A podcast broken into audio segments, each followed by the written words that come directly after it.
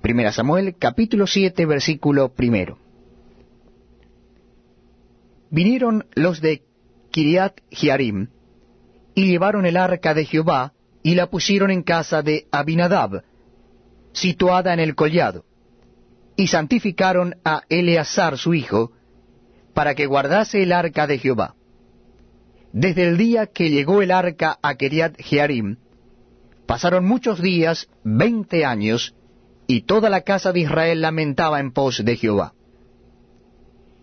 Habló Samuel a toda la casa de Israel diciendo, Si de todo vuestro corazón os volvéis a Jehová, quitad los dioses ajenos y a Astarot de entre vosotros, y preparad vuestros corazón a Jehová, y sólo a él servid, y os librará de la mano de los filisteos.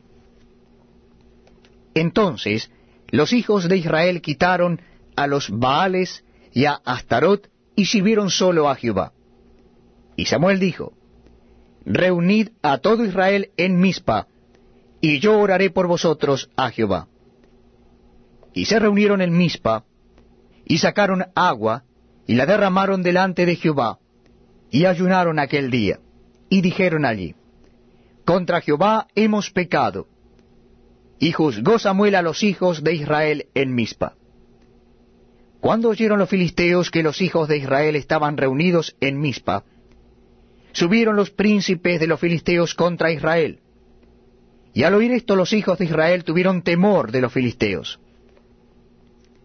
Entonces dijeron los hijos de Israel a Samuel, No ceses de clamar por nosotros a Jehová nuestro Dios, para que nos guarde de la mano de los filisteos. Y Samuel tomó un cordero de leche y lo sacrificó entero en holocausto a Jehová. Y clamó Samuel a Jehová por Israel, y Jehová le oyó. Y aconteció que mientras Samuel sacrificaba el holocausto, los filisteos llegaron para pelear con los hijos de Israel.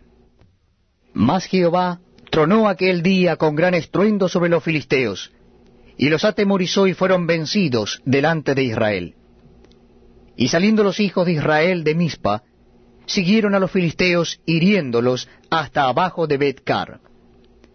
Tomó luego Samuel una piedra y la puso entre Mispa y Sen, y le puso por nombre Ebenezer, diciendo, Hasta aquí nos ayudó Jehová. Así fueron sometidos los filisteos, y no volvieron más a entrar en el territorio de Israel.